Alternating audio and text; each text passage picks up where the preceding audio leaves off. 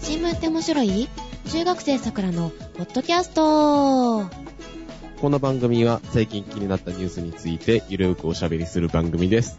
お届けするのは、1000円マックってなんだよ、カエラと。黒夏食べちゃったよんのゼシカとゆずこしょう最強、シオンです。おはようございます。おはようございます食べ物がいっぱいえ、マッキントッシュえ、違う違う、マクドの方です。マッカーサーマッカーサ ー。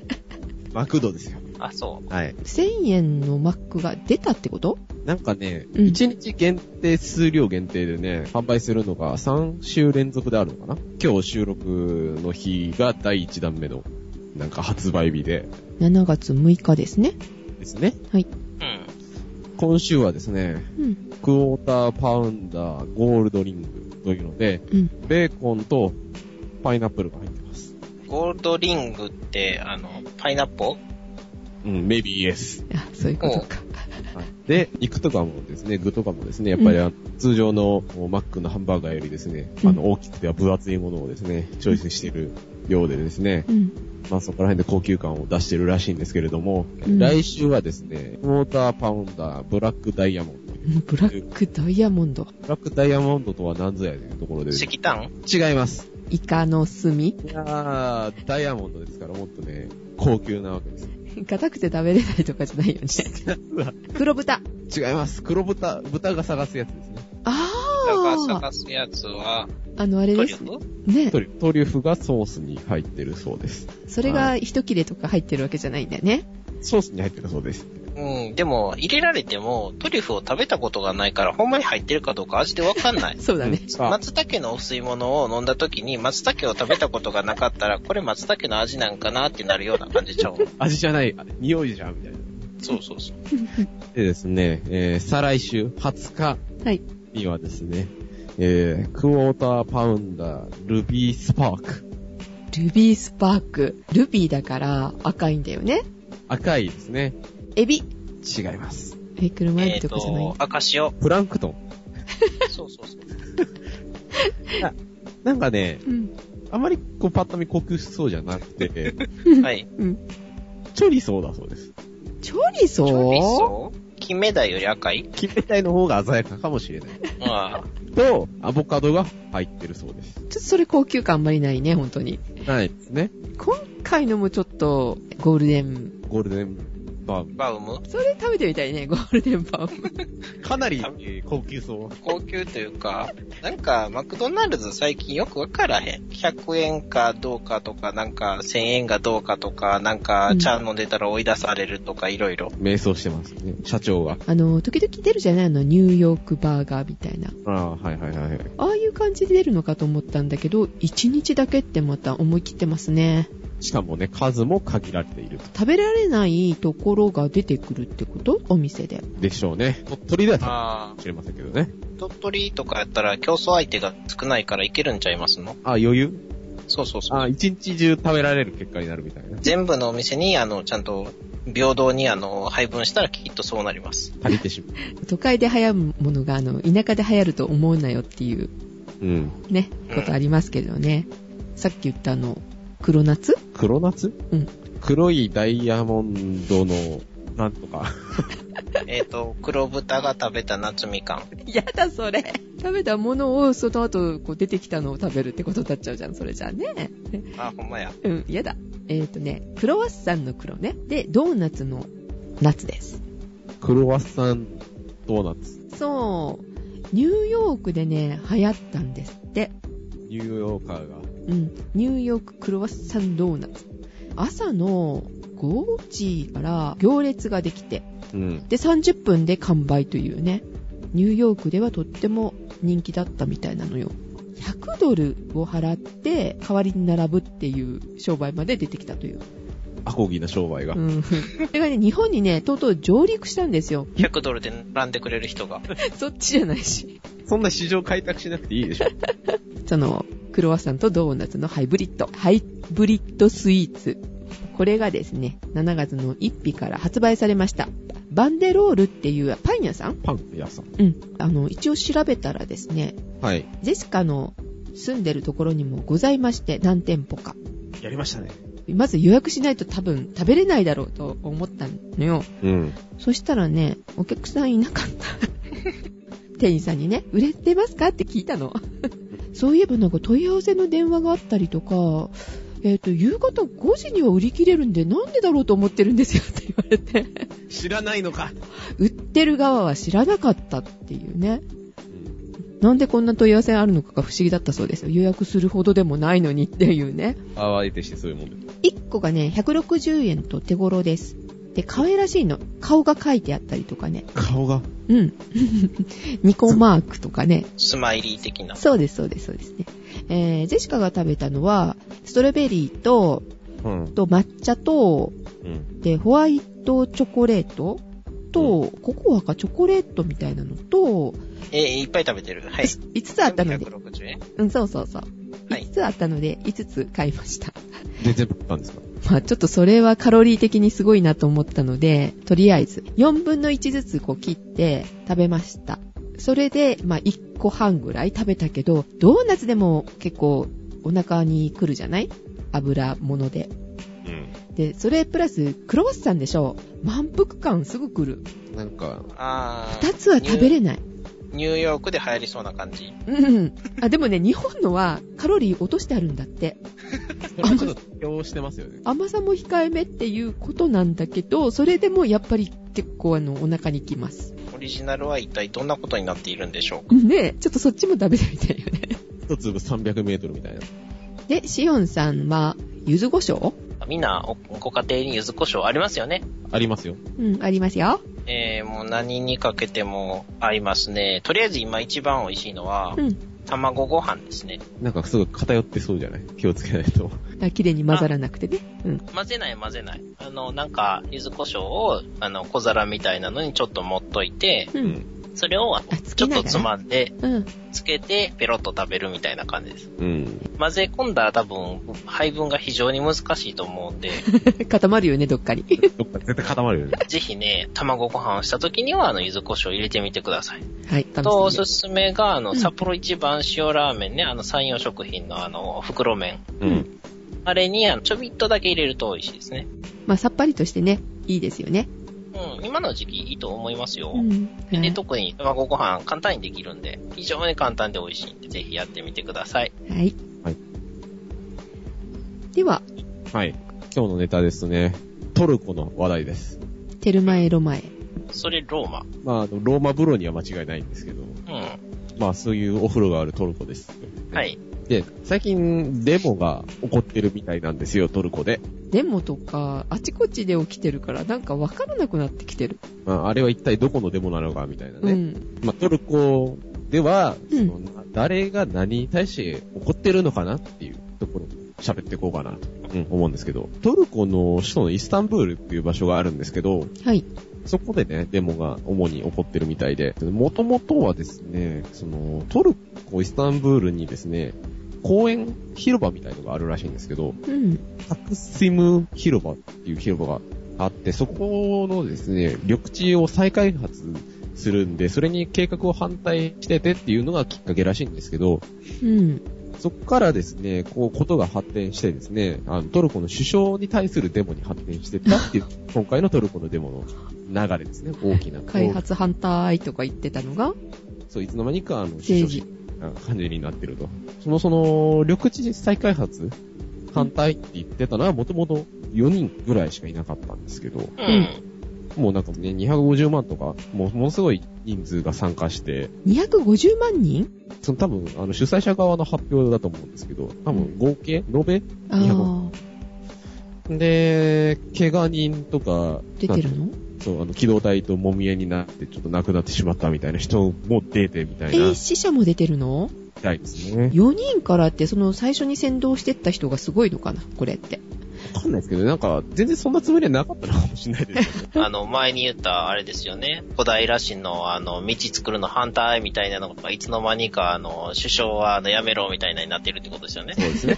そういうノリですね。何の話みたいな。まあでもちょっと笑っていられないですね。そんな怪我人と死人が出てるっていうのは。あ、まあ、小平と違って、まあ、確かにその首相が休断されるような原因はあって、その、もともとその緑地開発の計画を推進してたのが、ううん。え首相のですね、エルドアンっていう人がいるんですけど、エルドアンっていう人が、まあ、その、自らが手掛ける国家プロジェクトの、まあ、一つとして、オリンピックの招致でイスタンブールに出てますね。それの一環でですね、まあ、公園の再開発をしようみたいなのがあったんですね。その広場っていうのがですね、まあ、イスタンブールの中でも、まあ数少ない、まあ、緑地というか緑のある場所で、それを壊すんじゃねえみたいなうんことから、まあ、その騒動が始まったみたいなんですね。まあ、例えばですね、となんかその新しいもの建物、建物建てますとか、うんショッピングモールが入りますとかね、まあそういうなんか計画があったみたいです。ああ、それは嫌うかもしれないね。っていうのとですね、まあその首相がいい人だったら、そんな矛先は向けられないだろうっていうのはありますね。悪い人なのそう、なんかね、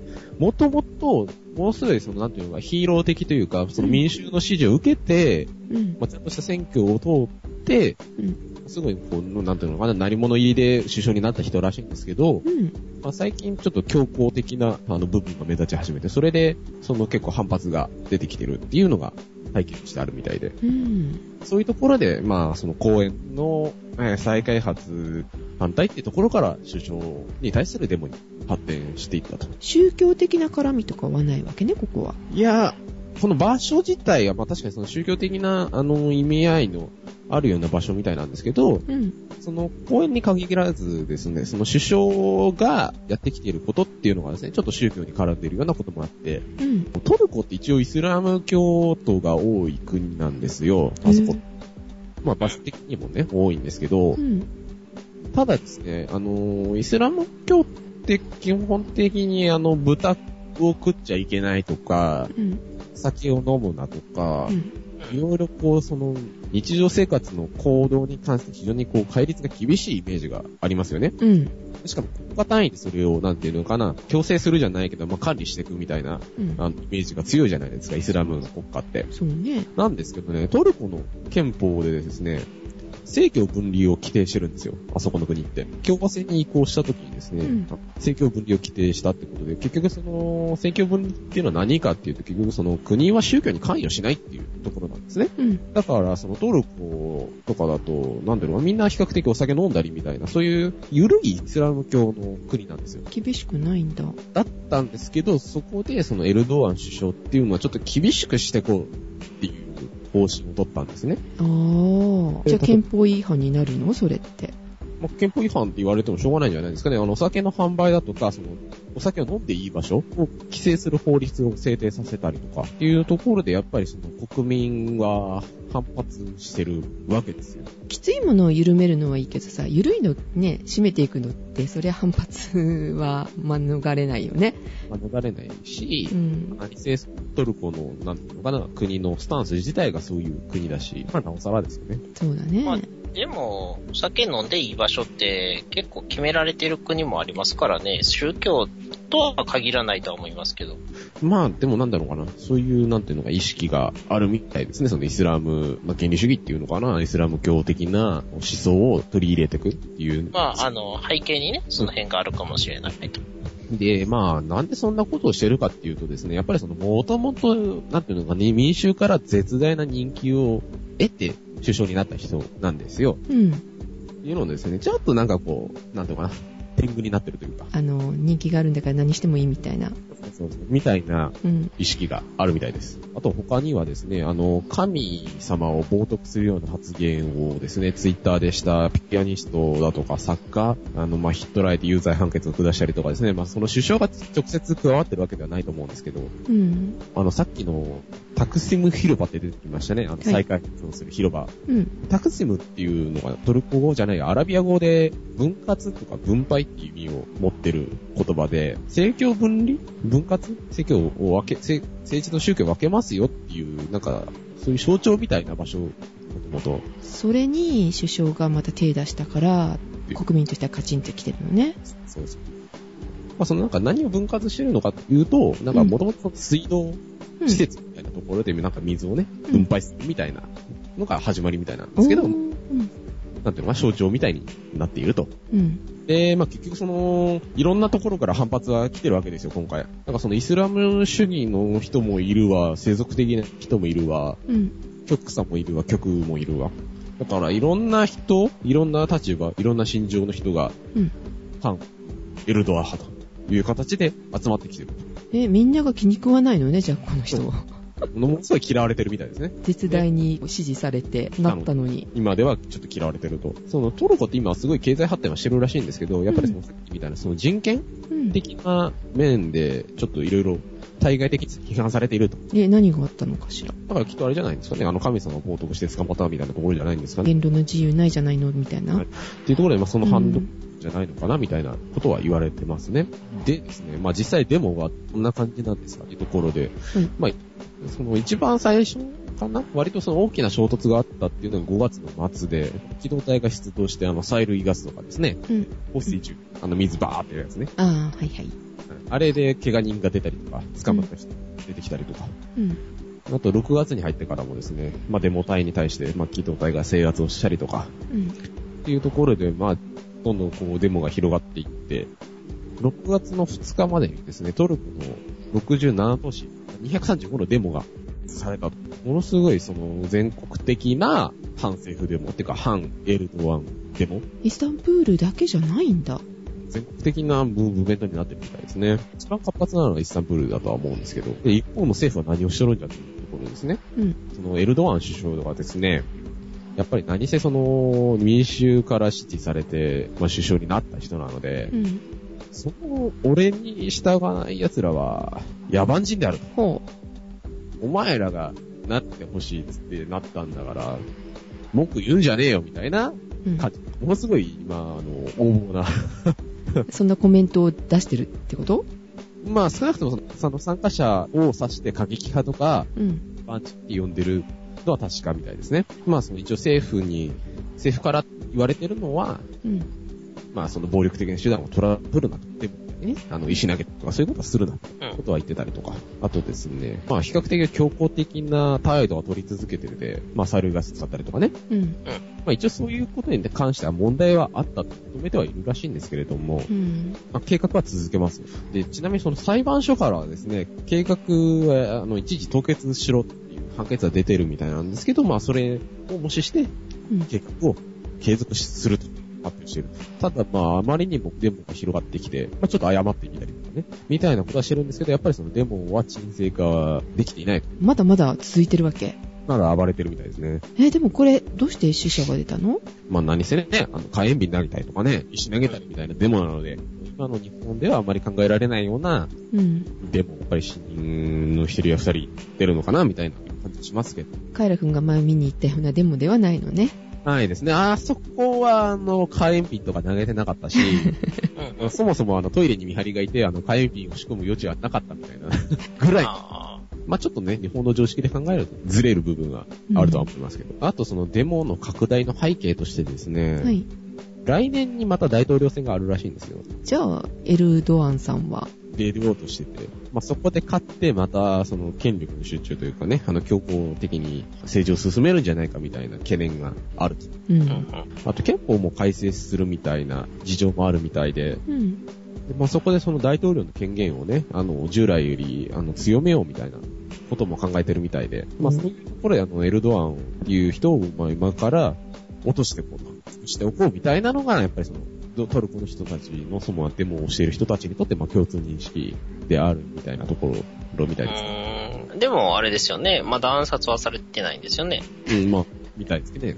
まあ、最近、ケネディ暗殺のあのドキュメンタリー映像とか見てたんで、気に入らんかったら暗殺されるんちゃうかな、それぐらいになってたらってちょっとふっと思っただけですけど。うん、うんまあ、されかねないでしうょう。ん。まあね、日本でもね、 なり物入りでね、うん首相になったものの、ちょっと、うんおつむが点々じゃないのみたいな 話。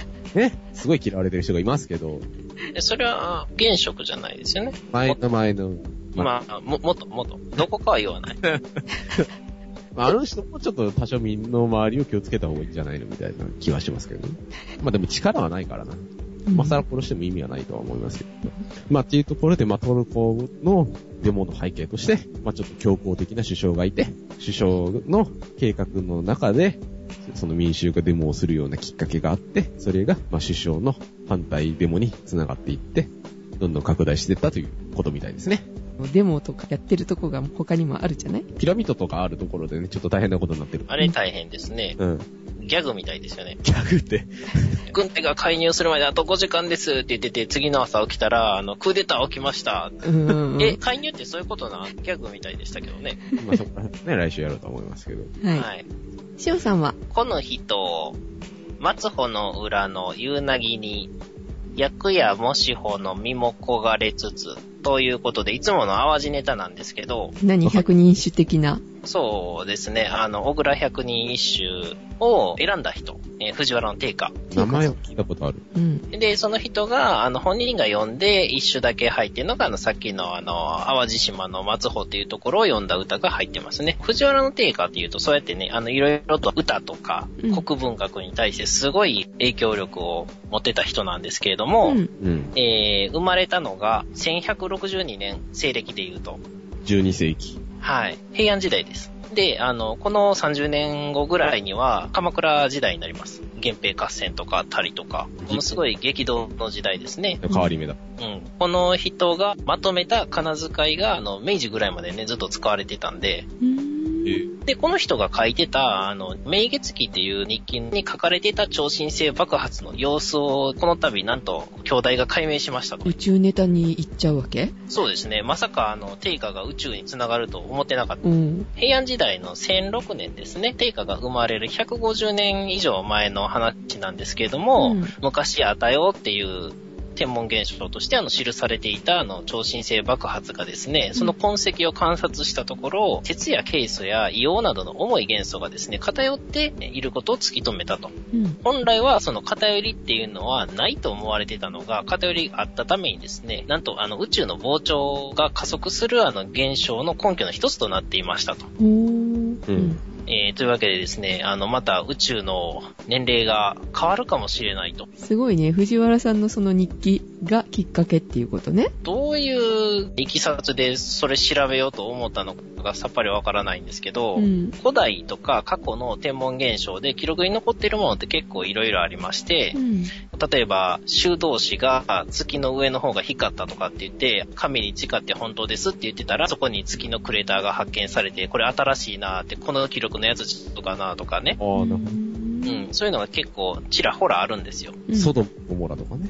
ソドムとゴモラは、あの、潮の柱になったいう話なんですけど、あれは隕石らしいですよ。でも潮にはならないですよね。なんか、あの、一緒にして、燃え尽きるとあんな感じに、塩とか灰みたいな感じで、塩。でもあれどっちかっていうと、あの、視界とかに潮の柱立ってるやつの、あの、これ昔こんなことがあったんだよ、昔話じゃないんかなとか思っちゃったんですけどね。ああ。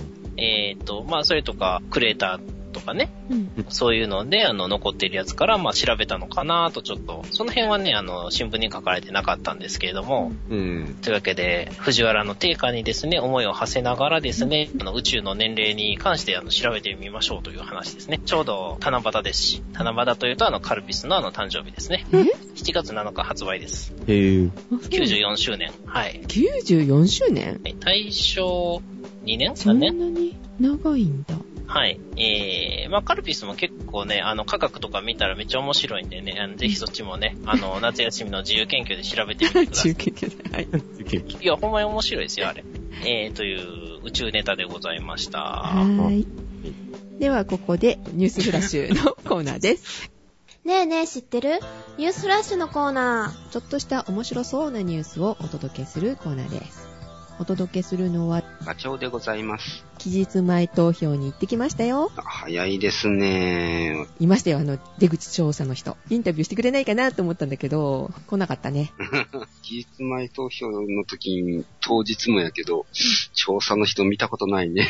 私もでも初めてかもしれない、今回。見たのは。うん、うん。したのはあるけど。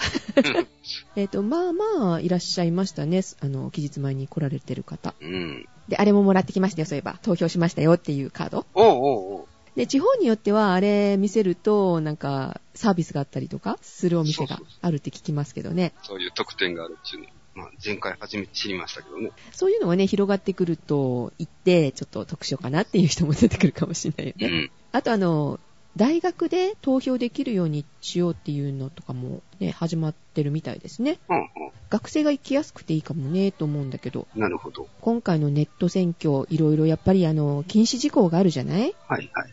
こういうことはしちゃダメですよとか、報道もよくやってるね。うん。一番危なそうなのはやっぱりあの子供がツイッターでこの議員さんの言ってることはいいなと思ってリツイート。やっちゃいそうやけど。まあでもしたとしてもその子が若いかどうかってわかんないよね。学生かってね。まあね、何のためのこう禁止事項だっていう感じもしますけどね。まあ始まったばかりだからね。あと知り合い同士で悪口言い合いっていうかさ、うん私は A 候補がいいです。ガチョウさんは B 候補がいいです。っていうので言い合いになったりとかしそうだよ ね。ネット上で。うんうん。でそういうこともあるのかなと思うんだけど、そこで悪口とか書いたりとかすると NG だよね、きっとね。うん、NG だろうね。どこまでスルーされるかどうか。どこまでゆ許されるっていうか、見られるかうん。運が悪かったら見られるってことでしょそうね。で、見とる人の裁量というか、うん。ちょっとしたことでもあかん場合があるかもね。そうだよね。ねえねえ、知ってるゲームをしてて、Facebook で喧嘩になったみたいなのよ。言い合い。はいはいはい。カーター君っていう子なんだけれども、ゲーム中にちょっと頭に来たみたいで。うんで、まあ言い合いしたら、相手の人に、お前頭おかしいんじゃないかって書かれたわけよ。うんうん。で、その頭に来て、カーター君が幼稚園を銃撃して、罪のない血を流し、また動いてる心臓を取り出して食べてやるって書いたんだって。なんとこれで逮捕されました。あいちゃー。罪状。なんだと思いますか殺人未遂テロ予告て、うんだから幼稚園を襲撃するよっていうところでしょもう、う。で、捕まりましてですね、これ18歳の時に捕まったんだけど、うん。まだね、釈放されてないんですよ。あーかわいそうに。19歳になりましたね、この子。で、結局、計画していた、それを裏付けるような武器とか、何にも証拠残ってなかったっていうか、まあ、ない、残ってないところがね、 ただ、売り言葉に変えた言葉で言っただけだから、そのものはなかったわけよ。だけど、釈放されてないの。その前の年に、同じようなっていうか、テロがあったみたいなのね。うん。それがあったものだから、まあ、予防警察がピリピリ来とるわけやね。そうね、わざわざ見てたんだなっていうか、そうね。そういうキーワードに引っかかったのかなと思うんだけど、日本でも数年前にありましたよね。秋葉で通り摩擦に。その後に、ちょっとした書き込みでも逮捕っていうのが、ちょっと続きましたけど。実際にある施設とか団体とかを出すと、ちょっと引っかかるような感じでした、あの時は。具体的に書いちゃいけないってことね。うん。で、保釈金がなんと5000万。おうで保釈のためには10%に当たる5万ドルを払ったらいいらしい。でもそれも払えないので、保釈金ってローンじゃいかないよね。魔法のカードで。まあ気をつけましょう。まあ似たようなことしてる人たち結構いるんじゃないかなと思うんだけどね。うーん。似た者同士というか、同じ穴の無地なというか、二人ともこう逮捕したらいいんじゃないですか、み たいな。喧嘩老成倍だね。ねえ。ちゅうか、あの、拘束し続けるっていうのがよくわかんないよね。厳重注意でいいじゃない、みたいな。捕まえた手前ってところなんでしょうかね。はい、早く釈放してもらうといいですね。ねえねえ、知ってる同じ穴の文字なというのが出てきましたけども、皆さんこの言葉知ってますかね悪いことする人同士あ、違うのちょっと違うかな 似たようなことをする者同士というか、こんな意味ですかね。うんあんまりいい意味では使わないよね。もともとは同じ穴の中に違った種類の動物が一緒に共同生活をするっていうのが元ですね。ムジナ君が穴の中に住んでるってことそうそうそう。で無地なっていうのがアナグマのことで、え、あの、妖怪かなんかかと思ってた。うん、無地なという妖怪も確かに、あの、うんありますけども。うん、まあ、もともとはアナグマのことで、アナグマとタヌキが一緒の巣穴で共同生活をするということが、まあ、ありまして。アナグマとタヌキは違うね。アナグマはイタチか、で、タヌキは犬か。全然違うもの同士が生活をする。で、アナグマの方が穴掘りが得意で巣穴を作る形かな。うんうん。それをタヌキが曲がりするみたいな形へみたいですよ。ー喧嘩しないんだね。うん。あのー他の生物でも面白いのは、海の中で言うと、エビとハゼ。もうこれ全然違う動物ですけども、違った種類が共同生活するのがあります。 えー食卓には一緒に登りそうだけどね。あの、食卓じゃないですけども、うこの2種類をペットとして買うこともあるみたいです よ。ん。それセットで売ってんのセットで売ってるかどうか知らないけど、だからこの共同生活をまあ、眺めるんかな。まあ、エビって結構、あの、泳いでると、あの、手の動きっていうかさ、足の動きっていうか、うん面白いシャよねワ。シャワシャワハゼはどうなんだろうあ、よくわかんないけど、愛嬌あるかなあるかもね。ハゼとオコゼって、似たようなもの違うかな。なんか頭の中でハゼとオコゼが私の記憶の 中では同じ箱の中に入ってるんですけど。まあ確かに海底の方に住む魚ではあるけど、どっちどっちかっていうと、ハゼはすあの砂地のところで、オコゼは岩場かな。うーん。そうなんだ。んまあ今回ですね、そういった化石が見つかったようなんです。ハゼとエビの種類としては、哺乳類の祖先となる生物と、うん。両生類の奇妙なカップルの化石が見つかったらしいんです。えーっと、例えば両生類だったらカエルこれの場合は、イモリみたいな形かな。じゃあ哺乳類だと人間あの、祖先の方やからね。あー、そっか。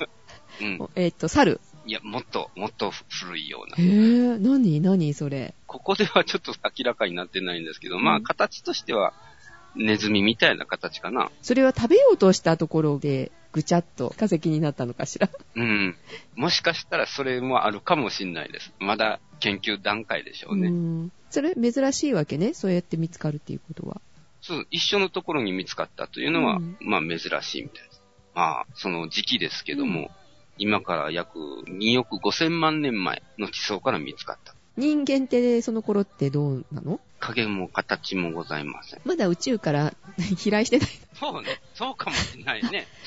これが、えーベルム紀と三条紀の境目あたりらしくて、うん境目でまた大量絶滅が起きてるんですけども、うんその時に化石化したんじゃないかと、うーん。えーまあ、研究されてるようです。え、絶滅の理由っていうのは、あの、また氷河期みたいな感じなの洪水とかじゃないわけだ。あの、この化石になった状態はその洪水とは考えられるんですよね。あだかあ、なるほど。らその洪水がなんで起こったかっていうのは多分よくわかってないんじゃないかな。ねえ、奇妙な動詞が一緒に見つかったってことですね。うん。まあ、たまたまどちらかの巣穴にどちらかが襲いに行った瞬間かもしんないですけあどあ。その瞬間に洪水が来てってかわいそうだね、それも。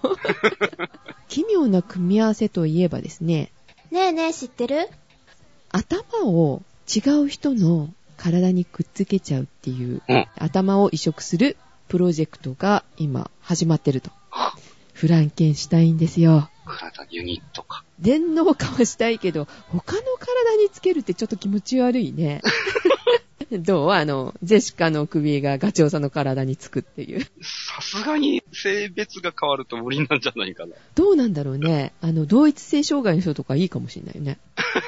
えーっと、イタリアの研究者、セルジオ・カナベーロ博士んという方が今進められてると。自分の体で試そうというわけではない。ないね。 そう。 1970年で世界初で赤毛ザほル移植をして成功したんだって。おーだけど、背骨を脊髄に上手につなぐことができなくって、まあ8日間は生きたけど、その後合併症で死んじゃったんですって。あでーも、今は特殊な膜、核合物質化ほうほという、えー技術を用いてるそうですよ。ううん。体を低体温の状態にする。うん、うん。頭を12度から15度で低温保存して、メスで首を切断するそうです。ひゃそして、血管とか神経とか縫合するみたい。うーん。とろし。うんまるでソケット兵やな。何ソケット兵あの漫画でね、うん体はまあ、サイボーグなんですけどね、うん首をすげ替えるんですわ。ああ。ユニット化ですね。これ、あのーまあ、治療としてやるわけだけど、うん。筋ジストロフィうんうん。ーの患者さんとかが自由な体を手に入れることができるだろうってね。うーん。さてこれね、どのくらいかかると思う治療費。想像もつかんねあ、ちなみにですね、この処置にうん100人以上のお医者さんが関わるということなんですよ。で、手術に36時間、え。うーん。 1日。半かかりますよ。うんうん。はい。で、この治療費いくらでしょう1億なんと、850ポンド、えー日本円に換えると、12億5000万だそうです。おー。お金がないと病気は治らないっていう時代だね。保険は病気だから保険は日本だったら効くだろうね。え、聞くのかいこれは。まあ、生体管移植だったりとかね、普通にうんまあ、臓器移植とかもあるわけだから、うん。まあ、その体をまず手に入れることがなかなかできないと思うけどね。うん。大体あの死亡する理由ってなんか病気だったり事故だったりとかいうことだからさ。うねん、健康体の首から下ってなかなかないよね。しかも、拒否反応を起こさんように、肩が合わないとあかんのでしょこれどうせ。ああ、そうだろうね。うん。もう、あれだね。あの、最初に自分の体作っとかなあかんね。もしかしたらすごい拒否反応がないっていうので、犬と繋げられたりとかさ。ひゃー。あジェシカだったら空飛ぶ生き物がいいな。 人間の大きさで空飛ぶ生き物ってないから、今。人間の大きさじゃなくていいよ。だから。和紙ぐらいの。頭入らないじゃない。ちょっと小さくしてもらおうか。そういう部族あったよね。 ミイラ化して。頭ちっちゃくするやつ。 えーあれ、頭蓋骨抜いてるからね。はい。ということで、面白いニュースでした。ニュースフラッシュのコーナーでした。はい。えーっと、皆さん、あの、風力発電好きですよね。 Yes, I like. うん、好きかな。洋上風力発電っていうのが最近期待されておりまして、うんはい。まあ何かっていうと、洋っていうのは、山水に羊って書いて、大きい水、海のことです。はいえー水浸しの羊ではございません。 はい。はい。つまり、海の上にね、でっかい風車立てて、それで発電しようぜっていうやつですね。え、海の上だと、建てるってどうやって建てるのあの、方式がいろいろあって、うん今までもいろいろ研究はされてたんですけれども、うんまあ、ほぼ実用に近いものを、あの、今、建設されて、あの、稼働し始めております。浮かんでるのそれって、ふわふわと。そうそう。で、いくつかね、あの、やり方があって、うん。海の底にですね、あの、ガチッと固定してしまう設置式のものと、うん浮体式って言って、ふよふよ浮かせるもの。これ浮かせる方が難しいんですよ。ひっくり返りそう。あの、形は、その辺に立ってる風力発電の大きいあの羽のやつでしょイメージ的には、地上に立ってるめっちゃ大きい風車。扇風機みたいなのだよね。はい。扇風機よりは、あの、羽だいぶ薄い、ちっちゃいですけど。でこれね、あの、うんはい、人家の近くにあったらうるさいんで、あの、路上でやろうというので、 うん。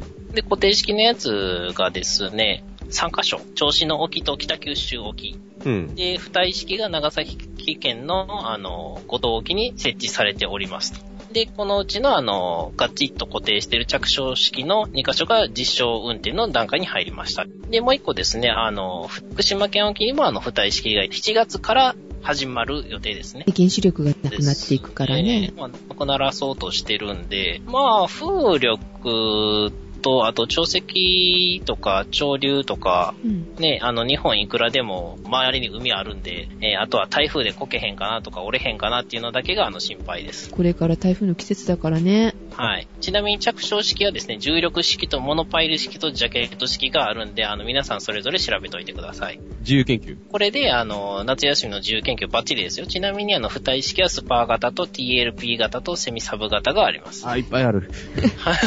調べなそれきぞゃ。れ3種類あって、あの、今回新しく作り始めているのは、あの、セミサブ型ですね。はい。また今度は、それ詳しく教えてくださはい。じゃあ、なんか、ウテクかなんかででい。も。ね。ということで、えーお届けしましたのはカエラと、ジェシカと、シオンでした。では皆様いってらっしゃい。いってらっしゃい。シャーイ。